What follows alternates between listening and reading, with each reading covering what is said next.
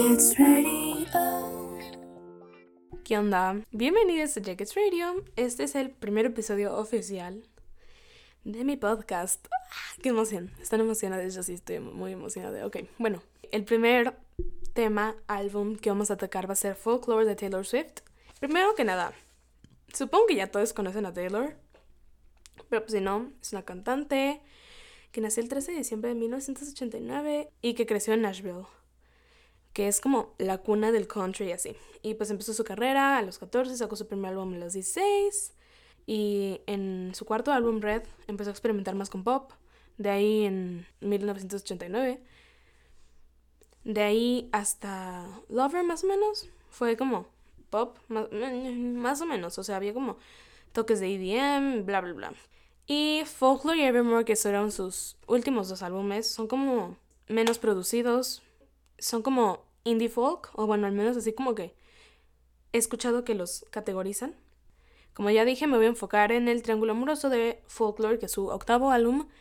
Y si quieren como un episodio completo de puro folklore, o sea, no como tan específico, sino como en general de todo el álbum, pues díganme, ¿va? Ok, bueno.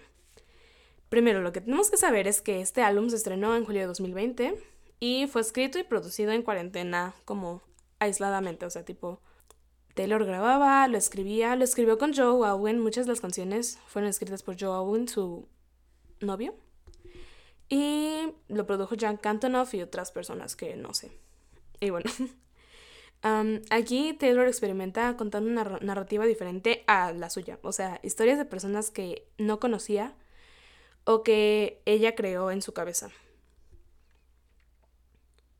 Entonces Folklore tiene una mezcla de realidad y fantasía, y Taylor le da su toque personal a todas las historias. El triángulo amoroso que se desarrolla en tres canciones nos da la perspectiva de cada una de las personas como envueltas en el triángulo, y estas tres canciones son Cardigan, August y Betty.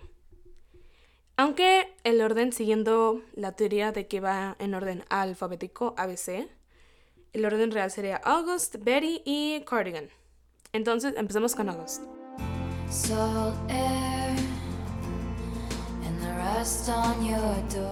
Bueno, en August conocemos la perspectiva de la otra chica, que llamaré August porque realmente no se le menciona un nombre, para más fácil. Entonces, bueno, la canción nos sitúa en la playa, empieza en la playa, al final de un verano, obviamente en agosto, como nos dice la canción, con una pareja que se ha ido acercando cada vez más durante el verano. Pero August nos cuenta que por más apasionado que era este romance, sabía que ella, ella sabía que iba a tener un fin. Y nos dice de cómo ella sabía que lo que en ese momento estaba pasando jamás iba a ser suyo.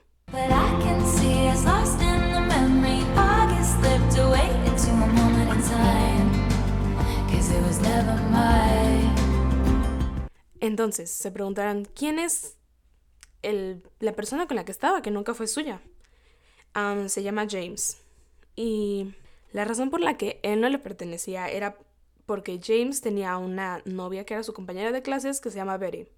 August nos da su punto de vista de un romance adolescente en el que se dio envuelta, estando disponible para estar con él cuando fuera, teniendo encuentros secretos, como en esta línea, y pues podemos tal vez deducir que ella sí sabía de la existencia de Betty, pero al menos como que yo percibo que sí tenía como esa vibra de saber que tenía que ser discreta y como aceptar que era la otra persona en la relación. E incluso en esta línea.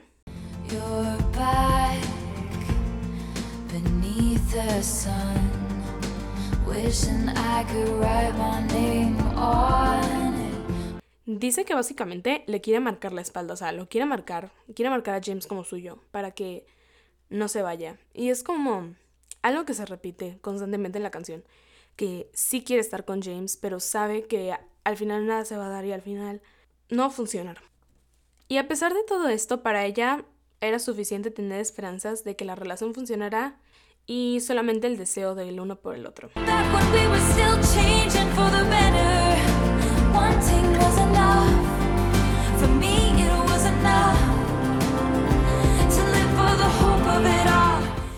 Y también cabe recalcar que, por ejemplo, en, cuando dice Meet me behind the mall, Meet me behind the mall. es como muy parecida a la parte en Illicit Affairs que dice What started in beautiful rooms ends with meetings in parking lots. Lo que nos da como otra pista de que, pues sí, August sí sabía como que estaba siendo como infiel. O sea, no ella, porque pues ella no tenía un compromiso con Betty, era James, pero sabía que James estaba siendo infiel a su novio.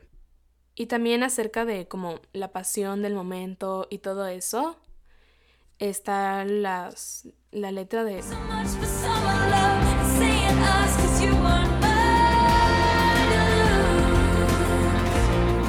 Pero pues al final la relación no salió como ella esperaba.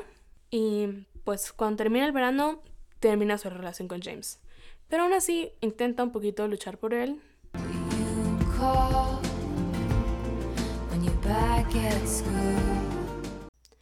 Y lo último que escuchamos de August es ella recordando cómo empezó todo con James.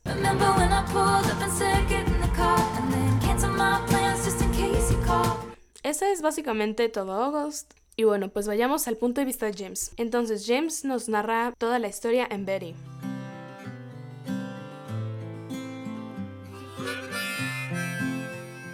James es un chico de 17 años, regresando a la escuela después de su aventura romántica en el verano. Y pues Betty se enteró de la infidelidad a través de Inés, que normalmente es como una chica que se dedica a esparcir rumores falsos You heard the rumors from Inez. You can't believe a word she says most times, but this time it was true.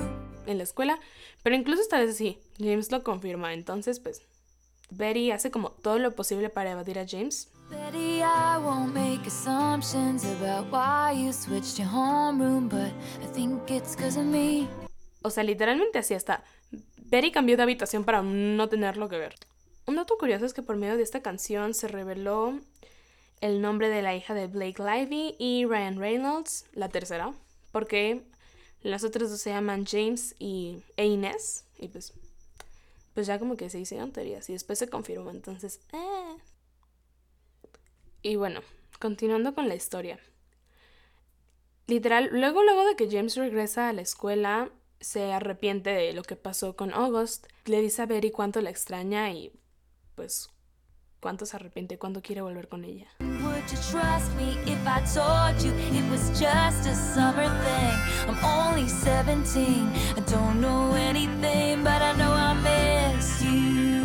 Ok, en el segundo verso de la canción nos enteramos de que el romance con August empezó justo después de un baile escolar, en el cual James se enoja con Betty después de verlo bailar con otro chico. Entonces, o sea, puede ser que el triángulo amoroso en realidad sea un cuadrado, porque pues al parecer Betty no era como tan inocente como nos parece, entonces, uh, simplemente Taylor sirvió el té en todo este álbum. Song was playing from the far side of the gym. I was nowhere to be found. I hate the crowds, you know that. Plus, I saw you dance with him. Entonces, ya que pasa todo este problema de que la ve bailando con alguien más, decide irse a su casa. Y en su camino, August la invita a su carro a que pues, den una vuelta o algo así. When she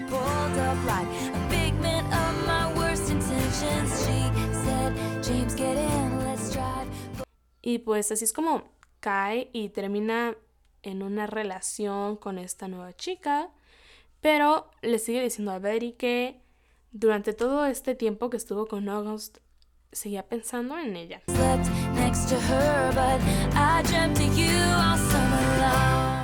Según, pero pues sinceramente estamos viendo un patrón en este James y es que es bastante mentiroso, entonces... mm, Lo que resta de la canción es James intentando ganarse a Betty de vuelta y nos dice que lo planeó por semanas, que sí está como medio nerviosón.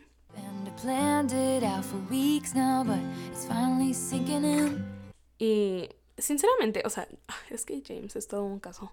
Pero, o sea, literalmente llama estúpidos a los amigos de Betty. ¿Cómo espera ganársela de vuelta si está insultando a sus amigos? Yeah, showed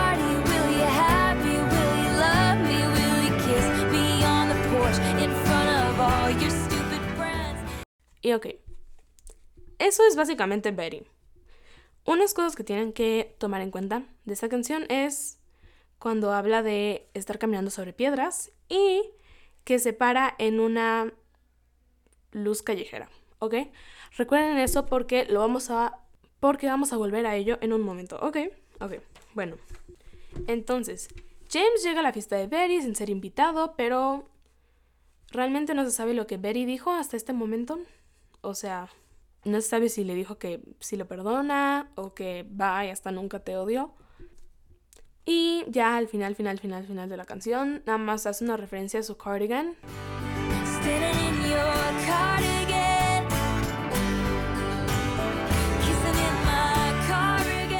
Y también dice que se vuelven a besar.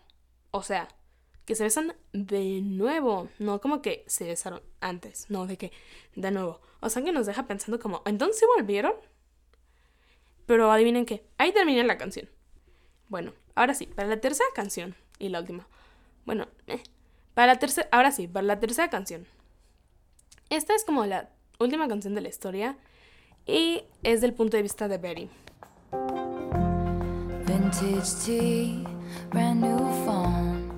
Si aún te queda claro o no estás 100% convencida de que las canciones sí están conectadas, aquí se habla de qué? De las piedras que les acabo de decir. sobre las que James caminó. Y básicamente en Cardigan habla de ser joven e inocente, que es algo que James también dice. Y Betty dice que cuando eres joven la gente piensa que no sabes nada. Aunque que Betty diga esta línea puede ser como una crítica a James diciéndole como, ok, literalmente te estás excusando por tu comportamiento todo inmaduro y tonto, diciendo que eres joven. Por lo que podemos escuchar esta canción es un como Betty recordando su amor perdido muchos años después, añora su relación con James, todo lo bueno, todo lo malo. De lo bueno es que dice que la hace sentir bien, le hace sentir especial cuando ella era insegura y pues estaba en la prepa y...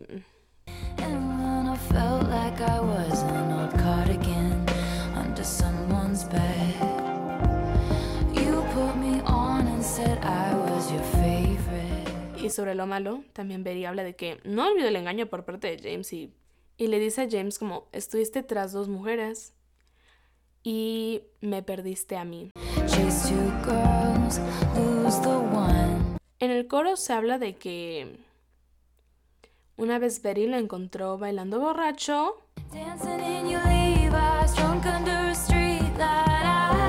¿Y qué les dije? Que en Betty también James dice. Y pues que se deduce. Que esto fue como después en sus vidas, porque si se supone que James estaba borracho en, esa, en ese momento, pues como que tenía que ser mayor de edad, ¿no? Como para tomar, o sea, no dudo que James tomaría y haría el ridículo en frente de Betty borracho a los 17. Aparte de que habla de que se besan en bares, entrar a bares siendo menores de edad, pues como que está más difícil, ¿no? Entonces, lo que yo supongo es que se encontraron a sus 20, intentaron regresar, volvieron a terminar, regresar, como que estuvieron así algún tiempo. Y también nos cuenta que desde que era joven lo sabía todo. Y que ella ya sabía de, después del engaño de James que su relación con él iba a valer. Y aunque él intentara así todo lo que intentó, no iba a funcionar. Coro de Cardigan, el coro final, dice que James intentó cambiar el final. Pero pues aún así terminó. Y después de eso, Betty vuelve a pensar y dudar en si James era como el hombre, el amor de su vida. Uno de los últimos lyrics que puse hace una referencia a Peter Pan y Wendy. Son del Peter Pan, obviamente. Y Betty se encuentra como imaginando situaciones de haciendo cosas de adulto como estar yendo de compras en el súper. Y como que nos da indicios de que James era como Peter y no maduró, o sea que Pues porque Peter Pan, o sea, no maduró realmente, era como el niño que era para siempre niño. No sé cómo explicarlo, pero pues Wendy al final tuvo que madurar y tuvo que dejar el país de nunca jamás. Y Betty ya sabía que cuando la pasión que tenía James con August terminara o dejara de ser como tan increíble, James iba a regresar con Betty, se iba a disculpar y le iba y prácticamente a rogar. ¿Cómo pasó?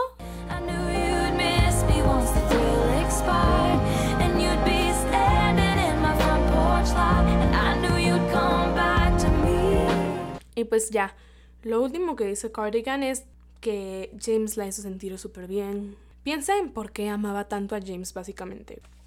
Entonces ahora sí es momento de mis opiniones personales y ajá. Durante más canciones en el álbum nos continúa dando pistas, como en Illicit Affairs, que podemos decir que explica más la relación de August y James. Pero la que más creo que realmente explica es The One, que igual es como una continuación de Cardigan, que es Betty hablando sobre su relación con James.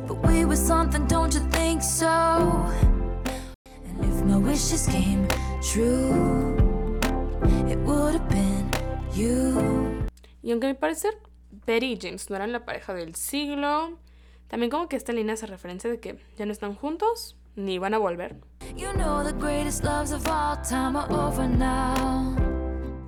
Entonces, Betty refleja como sus sentimientos de cuando era joven y por qué como amaba tanto a James, que la hacía sentir bien, pero que pues al final lo dejó y aunque a veces sí se arrepiente y dice como no, pues qué tal si sí iba a ser como mi amor, el amor de mi vida, siente que su ella joven tomó la mejor decisión porque su ella joven lo sabía todo básicamente. Conclusión de la historia. James no sirve para nada. Perry y August son víctimas por la mayor parte. O sea, cada uno tuvo la culpa de unas cosas. Pero igual, simplemente, ok, si lo pensamos un poco. Ay, me tronó el hueso y se escuchó muy feo. Sinceramente, ¿a quién le sorprende que James haya salido así? ¿A ti te sorprende? Porque a mí no. Pero bueno, entonces podemos concluir que sí. Al final no se quedaron juntos, sí volvieron. Pero pues, mm, bien por Betty, por elegir la madurez bravo. Simplemente, ¿qué puedo decir? Me encanta. Soy fan de Betty. Número uno, fan de Betty. Podemos decir que en este álbum Taylor reapropia las historias imaginarias y las combina con reales. Nos da pistas y pedazos de historias en las canciones que podemos descifrar. Y literal, son tan buenas que casi un año después de que se estrenó este álbum, seguimos analizando y admirando a nuestra diosa reina, liricista creativa, icónica. Y pues eso es todo, nos vemos en el próximo episodio. Denme follow, compártanlo, em, no sé qué más pueden hacer. Si están en Apple Podcasts, creo que pueden dejar como una reseña. Mándenme comentarios, su feedback, si les gustó, si no les gustó, de qué quieren que haga un episodio. Y los estaré escuchando. Y ya, eso es todo. Espero que les haya gustado mucho. Bye.